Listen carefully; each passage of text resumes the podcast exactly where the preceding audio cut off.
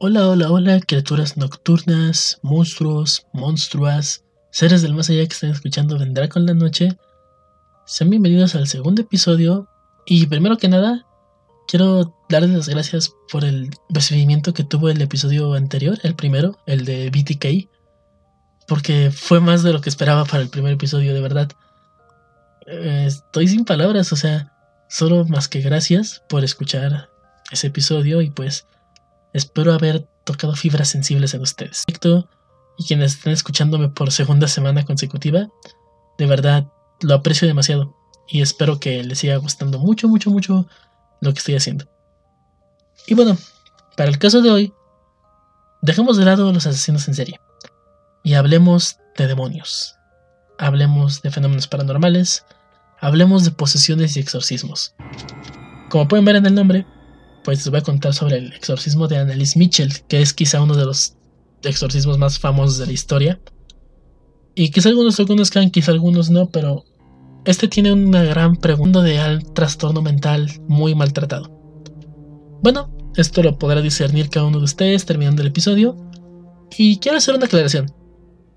Yo no estoy diciendo que los demonios existan, no estoy diciendo que los fantasmas existan, no estoy diciendo que los exorcismos funcionen ni que las posesiones demoníacas sean reales. ¿Por qué? Porque no lo sabemos. Hay ciertos registros a lo largo de la historia que parecen avalarlo, hay otros que los desmienten, es todo un tema.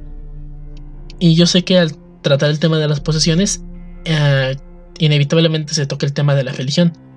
Y sí quiero aclarar que yo no quiero, no pretendo ni quiero ofender la religión de nadie ni las creencias, ni nada. Yo solamente vengo a contarles una historia y pues para que ustedes las disfruten y al final del día decidan si creen o no creen, ¿vale? Entonces, una vez hecha esta aclaración, yo soy Navi y vámonos con el segundo episodio de Vendrá con la Noche, el exorcismo de Annelies Mitchell.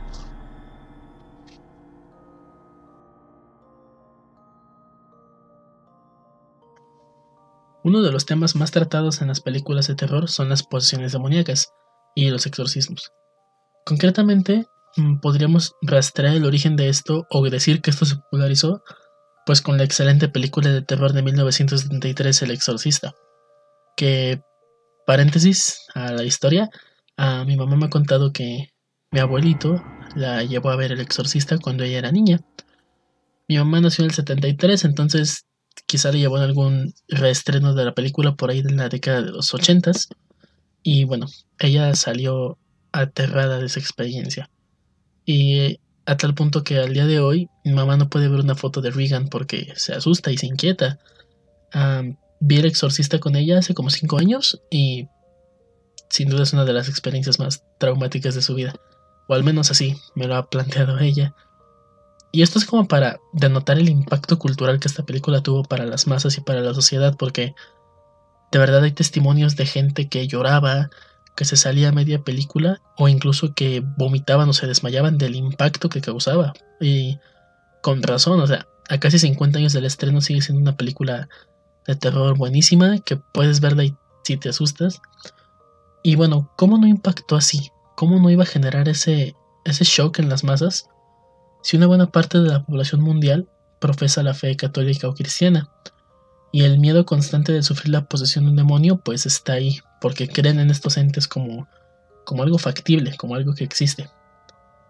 Es verdad que de sufrir la posesión de un demonio pues no es nada bonito, y desde la antigüedad muchas veces enfermedades mentales han sido confundidas con posesiones demoníacas, ya sea por la falta de investigación e información sobre salud mental o por simple ignorancia o por cualquier cosa. Cuestiones de época. Por ejemplo, antiguamente enfermos de cosas como esquizofrenia, pues se les practicaban exorcismos, que muchas veces solo empeoraban su, su condición mental. Y pues es por ello que hoy en día la religión católica y el Vaticano tienen una lista de protocolos para realizar un exorcismo y una serie de síntomas que la persona debe presentar para poder clasificarlo como posesión para descartar la enfermedad mental, vaya.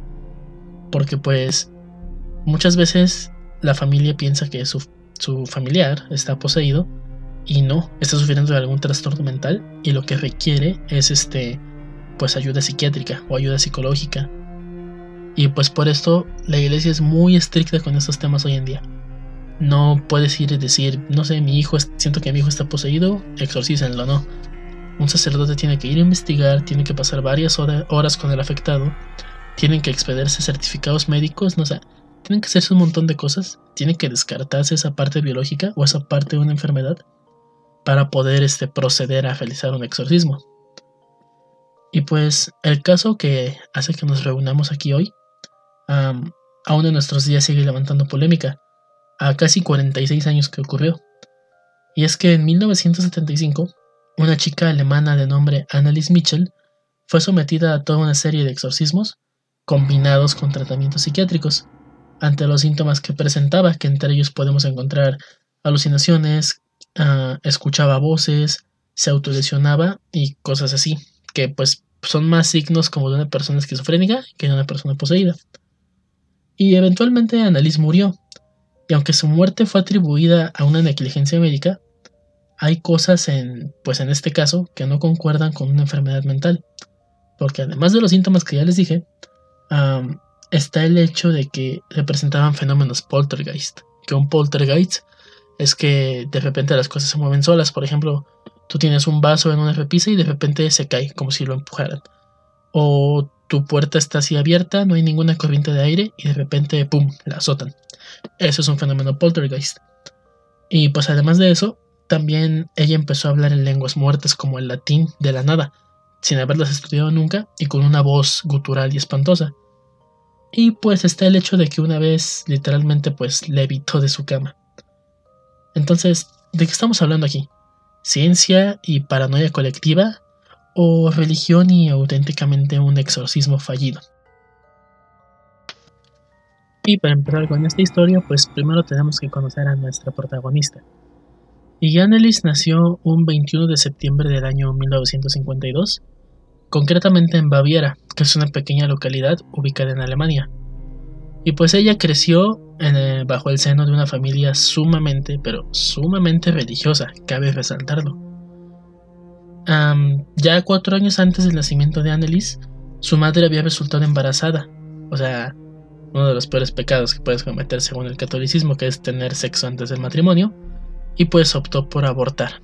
Aquí, otro pecado para la religión católica.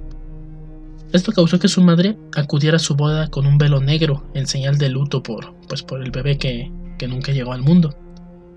Y su padre, por su parte, compartía esta devoción por la fe católica con su madre, al grado que llegó a considerar ser sacerdote, pero pues al final se decidió que no, porque pues para ser sacerdote hay que seguir un camino sumamente duro y sumamente largo y pues eso sí es innegable que son personas muy inteligentes o muy cultas, mejor dicho, por el acceso a una enorme cantidad de textos, incluso de textos prohibidos que están en el Vaticano, que pues todos los que se preparan para ser sacerdotes pueden, pueden acceder a ellos y pueden leerlos. En su familia había además tres monjas, por lo que desde la más tierna infancia Mitchell fue educada totalmente en la religión católica, y ella no puso trabas, abrazó esta fe desde niña y jamás la soltó. En verdad tenía fe y devoción hacia lo que sus padres le enseñaban. Y el haber crecido en este ambiente también afectó de forma indirecta su psique desde muy niña. O al menos eso se cree, ya que puede ser que inconscientemente sintiera que era ella quien debía pagar por los pecados de su familia. Ah, pues al enterarse que su mamá no llegó virgen al matrimonio y llegó con un aborto y todo esto, pues como que Mitchell siente que, o sentía mejor dicho, que Dios quería que ella solventara sus pecados, que ella pagara por su madre. Y en especial eh, fue su madre quien le inculcó que solamente vivía para Dios y para su religión, y que tenía que evitar el pecado ante todo. O sea, de la lista de los diez mandamientos, su madre como que recalcaba mucho, no recuerdo si es el primero o el segundo, pero que es el de vas a amar a Dios por sobre todas las cosas. Y pues Annelies crece mucho con esta idea, la abraza y pues sin quejarse la acepta. Quizá algunos lo veamos como una prisión o como, no sé, ¿dónde está mi libertad? ¿Por qué tengo que entregarme a un Dios? Pero pues para ella fue totalmente normal, desde niña. Y conforme crecía, Annelies demostró además que tenía un enorme potencial académico, teniendo siempre las mejores notas de su clase en cada escuela que pisó. Aunado a ello, Era una chica que no se metía en problemas con nadie y trataba bien a todo el mundo. Era buena hermana, buena hija, tenía buenos amigos y su condición de salud era excelente, ya que pues muy rara vez caía en cama por una enfermedad o incluso tenía que ir a consulta médica. Y cuando esto ocurría, que se enfermaba, pues solía ser un cuadro muy leve, de esos que estás un día o dos días con gripa y ya estás como si nada. Pero toda esta vida idílica, utópica, todo este potencial para una gran vida futuro, se cambió y se terminó cuando Annelies cumplió 16 años. Y empezó una noche, con un ataque de epilepsia. Annelies contaría que había despertado en una posición inhumana, con el cuerpo completamente retorcido, o sea, en una posición en la que no es natural. O sea, dormido, es normal moverte dormido, pero no te pones en una posición como la que despertó, que no es no hay un testimonio como específico como tal de cómo fue, pero pues se lo pueden imaginar, una posición así completamente inhumana en la que no te pones de forma natural. Y esto fue debido a violentas sacudidas que llegaron de la nada mientras estaba dormida, porque empezó a sufrir un muy fuerte dolor en la espalda. Su primera impresión fue que pues era por el estrés escolar, los exámenes, los parciales, la presión de la universidad, que todo eso pues le había generado, no sé, un cuadro de estrés que se manifestó en sueños. Y eventualmente empezó a sufrir de sonambulismo. Entonces ella empezó a hilar las cosas. Dijo, en las noches entré en un estado de sonámbula y es cuando me pongo en estas posiciones raras para dormir. Y en fin, la temporada de exámenes terminó, empezaron las vacaciones y estas extrañas convulsiones continuaban en ella. Se daba cuenta de que mientras dormía comenzaba a agitar los brazos muy violentamente, y por más que lo intentaba, no conseguía ni despertar, ni detenerse, ni nada. O sea, como que era consciente de que se estaba moviendo en sueños, era consciente de que su cuerpo estaba accionando sin, sin que ella lo pudiera controlar, y no podía hacer nada. Por más que sentía sus brazos agitarse así violentamente al dormir, no podía detenerlo. Y bueno, Annalise por el miedo empezó a intentar de dormir lo menos posible, o dormir solo de vez en cuando para controlarse. Pero entonces, pues pasamos a otro síntoma, que fue que, aún estando despierta, ya no podía controlarse, y empezaban las sacudidas de su cuerpo así, violentas e involuntarias, lo de sus brazos y eventualmente pues su cuerpo, básicamente como ataques de convulsión. Ah, optó por hablar con su madre sobre el tema y pues acordaron que le iban a llevar a un médico para checarla y analizarla, ver que no hubiera nada grave en su cerebro o en su cuerpo. Y optaron por una clínica psiquiátrica, ahí en Alemania, donde se le hicieron muchas pruebas a Annalise, creyendo que pues era debido al estrés o para encontrar alguna causa biológica en su cerebro que causara estos arranques involuntarios de convulsión. Los resultados de sus estudios dieron un resultado muy distinto a lo que se esperaba, y es que le diagnosticaron epilepsia del lóbulo temporal. Esto era lo que causaba los movimientos repentinos al dormir y el no poder controlarlos aun cuando estuviera despierta. Y bueno, Annalise en cierta parte se relajó porque dijo, ok, ya tengo un diagnóstico y empezó a recibir un tratamiento, pues entre medicinas y terapias, para su padecimiento. Pero el detalle está en que iba a ser un tratamiento largo y muy, muy difícil de llevar. Se quedó un tiempo internada en el psiquiátrico para intentar mejorar su condición de salud, pero pues esto nunca pasó y ocurrió todo lo contrario, que sus ataques de convulsión eran cada vez más frecuentes y más largos e incontrolables. Y pues los psiquiatras optaron por aumentar las dosis de sus medicamentos y recetarle otros nuevos. Pero pues esto tampoco le ayudó, sino que todo lo contrario, únicamente le perjudicó más y sus ataques y convulsiones pasaron de ser casi siempre nocturnos a ya ser completamente aleatorios en cualquier periodo del día.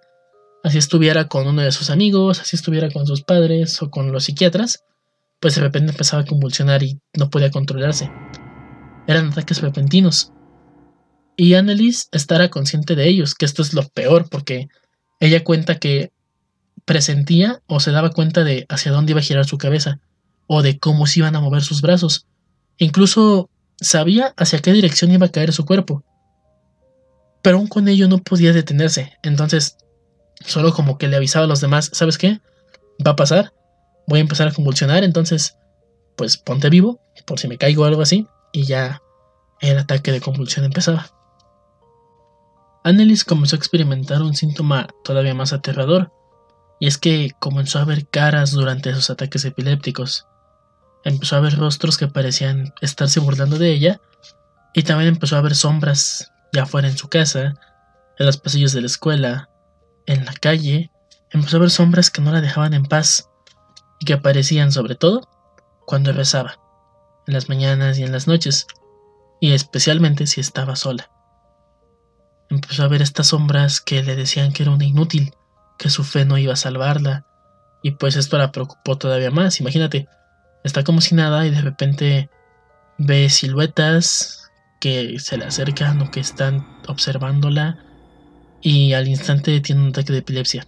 Y mientras está en esta convulsión, ah, estas sombras le están diciendo cosas espantosas sobre su fe, o sea, todo esto empezó a pasarle a esta pobre chica. Al cerrar los ojos y estar dormida, Annelies escuchaba voces en su cabeza, voces que no paraban en ningún momento de insultarla y sobre todo de espantarla. La chica podría estar durmiendo en paz, durmiendo tranquila como cualquier persona, y de repente en sus sueños, estas voces comenzaban a hablarle para torturarla. Y esto ocurría cada vez con más y más y más frecuencia. Uh, Mitchell comenzó a temer que el diagnóstico de los psiquiatras fuera equivocado y que no tuviera epilepsia de ningún tipo. Y pues debido a su ferviente fe católica, Annelies comenzó a hacerse la idea de que pues realmente estaba poseída, de que demonios estaban atormentándola y habían decidido alojarse en su cuerpo y en su mente.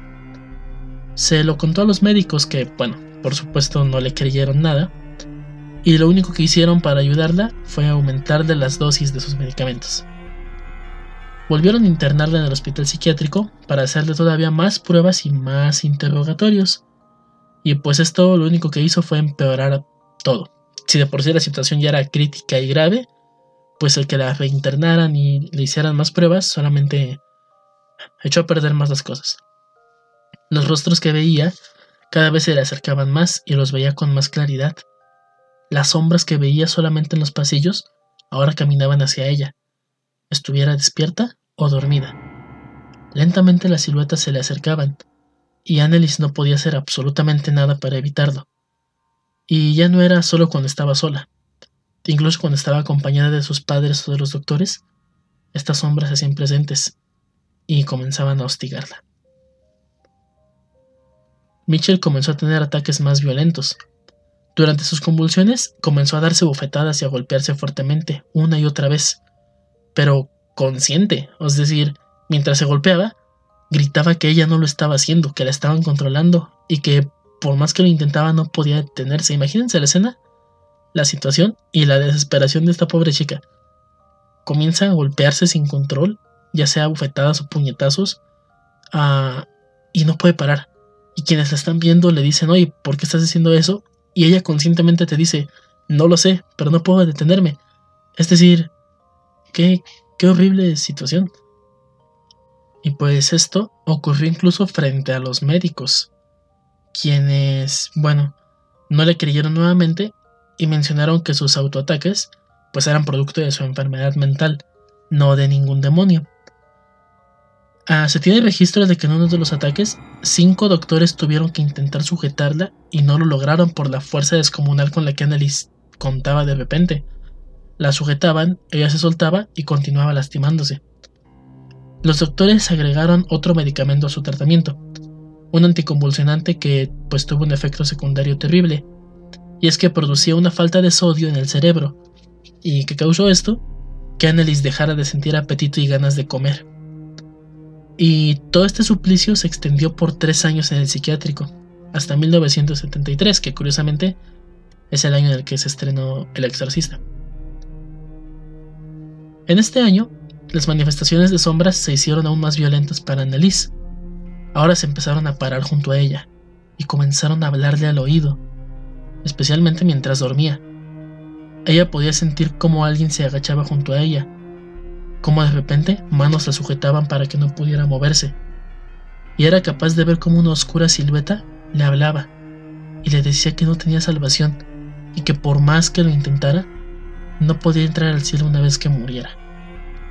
En ocasiones, estas sombras hablaban al oído, mientras Annelies, ya desesperada, solo podía escucharlos, pues comenzó a darle parálisis de sueño y no podía moverse. Y lo único que podía hacer era pensar que pues que tenía que hacer lo que ellos le pidieran. O que tenía, no sé, empezaba a pensar este en rezos para no dejarse llevar, para intentar defenderse. Y pues estos seres le decían que, que hicieran lo que, que Annelies hiciera lo que ellos querían, o que de lo contrario iban a matar a su familia. Mitchell escuchaba a estos seres entre lágrimas de miedo e impotencia. Y en este año, la chica pide ayuda a sus padres, y pues les dice que ya está más que convencida que no tiene ninguna enfermedad mental, no tiene epilepsia en el óvulo temporal, no tiene esquizofrenia, no tiene nada de eso. Ella está convencida de que es una posesión demoníaca lo que la está atormentando. Annelies cree que solamente su fe la va a poder salvar, y ya completamente llena de desesperación, le pide a sus padres que la lleven a una iglesia y soliciten un exorcismo. Les dice que los medicamentos no podrán evitar nada ni ayudarle, al contrario, que solamente están haciéndole más daño, que solamente están ah, empeorando la situación. Y pues sus padres, ya desesperados y aferrándose a su fe católica, deciden hacerle caso y acuden a la parroquia en busca de un sacerdote que pueda pues ayudar a su hija, que pueda acabar con el suplicio que está sufriendo. En esta iglesia, los párrocos escuchan atentamente a los padres de Annelies. ¿Y qué creen que hicieron? Deciden rechazarles el exorcismo ya que Annalise no cumplía con los criterios y requisitos suficientes que la Iglesia Católica exige para poder tomar en cuenta una posesión demoníaca. Y pues entre estos requisitos tenemos los siguientes. Para empezar, debe haber la presencia de fenómenos poltergeist, que como ya les expliqué hace unos minutos, es que objetos se muevan por sí solos. El individuo que supuestamente está poseído tiene que hablar una o varias lenguas muertas sin que antes las haya estudiado, es decir, que de un día para otro empiece a hablar en latín o en cualquier idioma de estos. El individuo debe sentir aversión y miedo ante imágenes, cánticos u oraciones religiosas, y esto no pasaba porque Annalise podía rezar perfectamente. El individuo también debe presentar telequinesis, o sea, que él pueda mover cosas con la mente. Y pues otra de estas es que tiene que presentar una fuerza sobrehumana en repetidas ocasiones que la iglesia tiene un término para esto, curiosamente, que es sansonismo, haciendo referencia al, pasaje de Sansón en la Biblia. Y pues hay otros síntomas que incluyen el ver y escuchar cosas, que ahora esto sí le pasaba a Nellis, pero el detalle es que esto también está presente en muchas enfermedades mentales.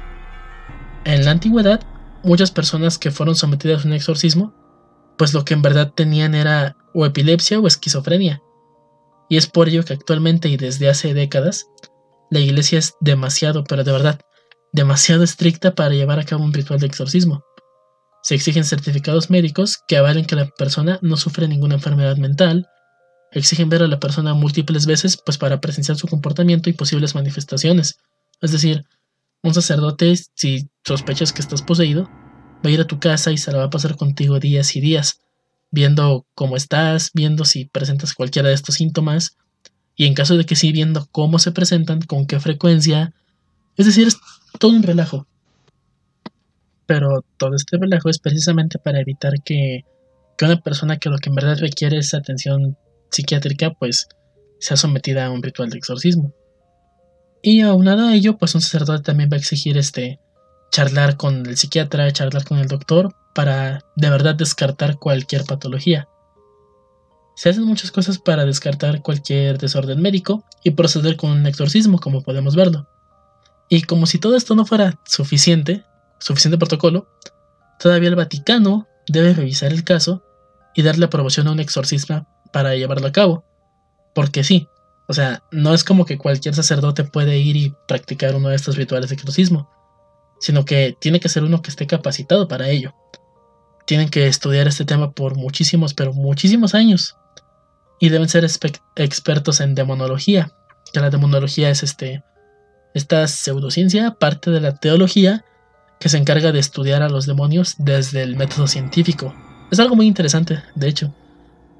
Y el ritual de exorcismo, por último, pues no es nada sencillo. Es bastante largo y consiste en una serie de rezos ante la persona e interrogatorios a la entidad que aloja el cuerpo. Son rituales que se extienden a veces horas, días o semanas, ya que los demonios son reacios a responder las preguntas del sacerdote. En el ritual pueden haber muy pocas personas presentes. No es como que puedas invitar al primo, al tío, al hermano, al cuñado, a quien sea, no. Por lo general, es únicamente pues el sacerdote, alguna persona que le ayude y poquísimas personas, no siempre, que sean allegados del poseído para que ayuden a rezar. Uno de los primeros y más aterradores detalles que los sacerdotes tuvieron de Annelies fue que no estaba poseída por un solo demonio, sino por seis. Ella juraba que eran seis entidades las que habitaban su cuerpo, y dio nombres, y esto fue algo que hizo que los sacerdotes definitivamente, pues, tuvieran pánico y miedo. Y es que según la chica, en su interior estaba Nerón, que es un dictador y genocida del antiguo imperio romano. Estaba Judas Iscariote, que es el apóstol que traicionó y vendió a Jesús ante los romanos. Estaba Lucifer, que es el demonio mayor del infierno, el que trae la luz, también llamado a veces Satanás. Estaba Fleischmann, un sacerdote corrupto del siglo XVI. Estaba Caín, el personaje de la Biblia que mató a traición a su hermano, y estaba Hitler, que este último pues no necesita presentación, uno de los genocidas más grandes de la historia.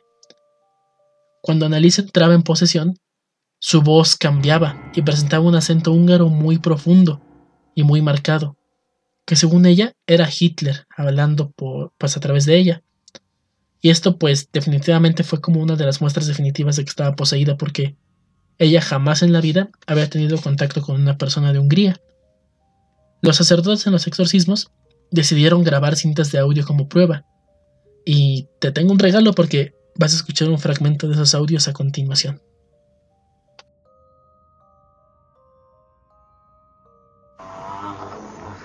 Die, die müssen in eigenen Seminaren ausgebildet werden, die dürfen nicht auf die anderen Universitäten. Kapiert? Klar. Ist da sonst noch etwas zu sagen? Durante meses, se le realizaron entre uno y dos rituales de exorcismo por semana, los cuales eran largos, largos y agotadores. Mientras tanto, en su casa, la actividad paranormal se incrementó pues ahora era toda la familia quienes decían ser testigos de las sombras que Annalise veía. Las observaban caminar por los pasillos, sin importar la hora del día, y ya no eran simples sombras borrosas que apenas eran distinguibles, sino que ya eran nítidas. También comenzaron a escuchar risas, voces y golpes en las paredes. Mientras tanto, en sus, exorcismos, Annalise perdía y recobraba la conciencia una y otra vez, había momentos en los que su voz se hacía gutural, como acabas de escucharla, y momentos donde se hacía normal. En uno de sus momentos de cordura, Annalise le pidió a sus padres que la ataran a la cama para no lastimar a nadie, que la encadenaran literalmente, ya que, pues, mientras estaba en el ritual de exorcismo, desarrollaba una fuerza sobrenatural y, pues, trataba de atacar a los sacerdotes. Pero pues esto no sirvió de nada porque eventualmente fue capaz de romper las cadenas por su propia fuerza. Las sesiones de exorcismo eran agotadoras, y Annelies comenzó a demacrarse más de lo que ya estaba. Se negaba a comer y tomar agua, y esto causó que empezara a sufrir enfermedades intestinales. Comenzó a matar animales como ratas y arañas, y a comérselos crudos como los encontraba, bebiendo también su sangre. Seguía comiendo carbón Seguía bebiendo su propia orina y aunado a ello comenzó a comer más y más insectos. Los exorcismos pasaron de ser entre uno y dos a la semana a ser diarios en, pues, en las últimas semanas de vida de Annalise, siendo cada vez más y más intensos. Las ventanas se agritaban y un olor nauseabundo comenzó a invadir la casa. Los crucifijos que colgaban en las paredes de cada habitación comenzaron a moverse por sí solos, y los objetos en el cuarto donde exorcizaban a Annalise comenzaron a levitar violentamente, comenzaron a lanzarse contra las paredes. Annalise misma mientras estaba dormida llegó a levitar, e incluso durante los rituales de exorcismo. Y era tal su fuerza que varias veces eran necesarios tres hombres para sostenerla. los padres de la chica eventualmente dejaron de estar presentes en los rituales por lo horribles que eran estas visiones y por lo espantoso que era ver a su hija en este estado de pues de locura y de rabia y de posesión. En sus momentos de cordura, Annalise se arrodillaba una y otra vez a rezar. Se arrodillaba con tanta intensidad y lo hacía tan seguido que se destrozó las rodillas por la fuerza con la que se dejaba caer al suelo, además de la frecuencia. Aún con todo este dolor, en sus momentos de cordura seguía aferrándose a Dios. En otro de sus momentos donde no estaba poseída, Mitchell le dijo a sus padres que en una visión que había visto, en una visión que había visto, perdón, que su tortura terminaría el primero de julio. Sería cuando los demonios la abandonarían y ella tendría paz por fin al morir.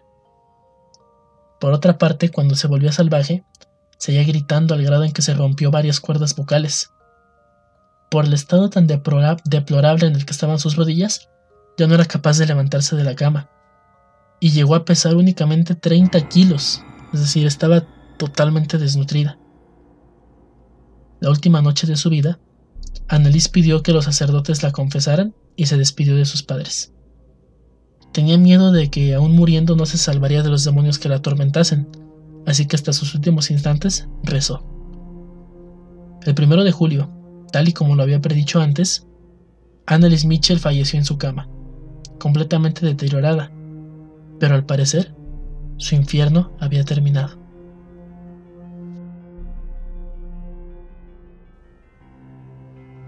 Inmediatamente después de la muerte de Annelies, comenzó una investigación por parte de las autoridades para determinar su causa de fallecimiento. Se asoció la negligencia médica de sus padres y de los sacerdotes, ya que la autopsia reveló de forma oficial que la chica falleció por desnutrición e inanición. Su hermana defendió a la familia argumentando que Annalise se negaba a comer a menos que fuera carbón o insectos. Y en el juicio, porque sí, se los llevaron a juicio, o sea, se les inculpó de esta chica murió por negligencia tanto de los doctores como de los sacerdotes como de sus papás. Entonces se armó todo un juicio y fue algo mediático. Y en este, los exorcistas y la familia presentaron como prueba de su inocencia las cintas de los rituales, las cuales mostraban que Annalise hablaba en lenguas muertas y en una espantosa y horrible voz gutural. Tristemente no fue suficiente y el juicio fue ganado por los médicos, quienes determinaron que la muerte fue por una negligencia al no seguir el tratamiento que se les había encomendado desde un principio y por no darle de comer. Los padres de Annalise Mitchell y los exorcistas fueron condenados a seis meses en prisión por homicidio accidental, pero pudieron salir bajo fianza y con tres meses de libertad condicional. Gracias a este caso, el Vaticano se puso todavía más estricto con los casos de supuesta posesión. E incluso el día de hoy en Alemania ya no hay exorcistas, todo derivado de esto.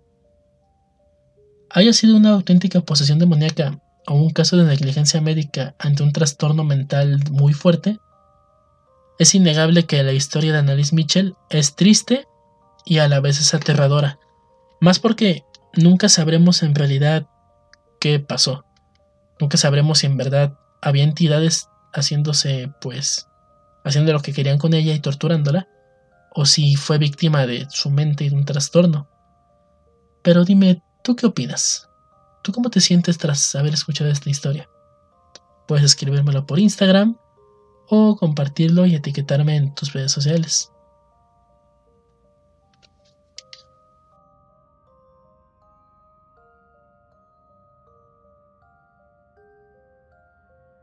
Y gente, gente, este fue entonces el caso del exorcismo de Annalise Mitchell y como les dije es algo que al día de hoy sigue siendo muy polémico porque no se sabe, no se sabe qué fue.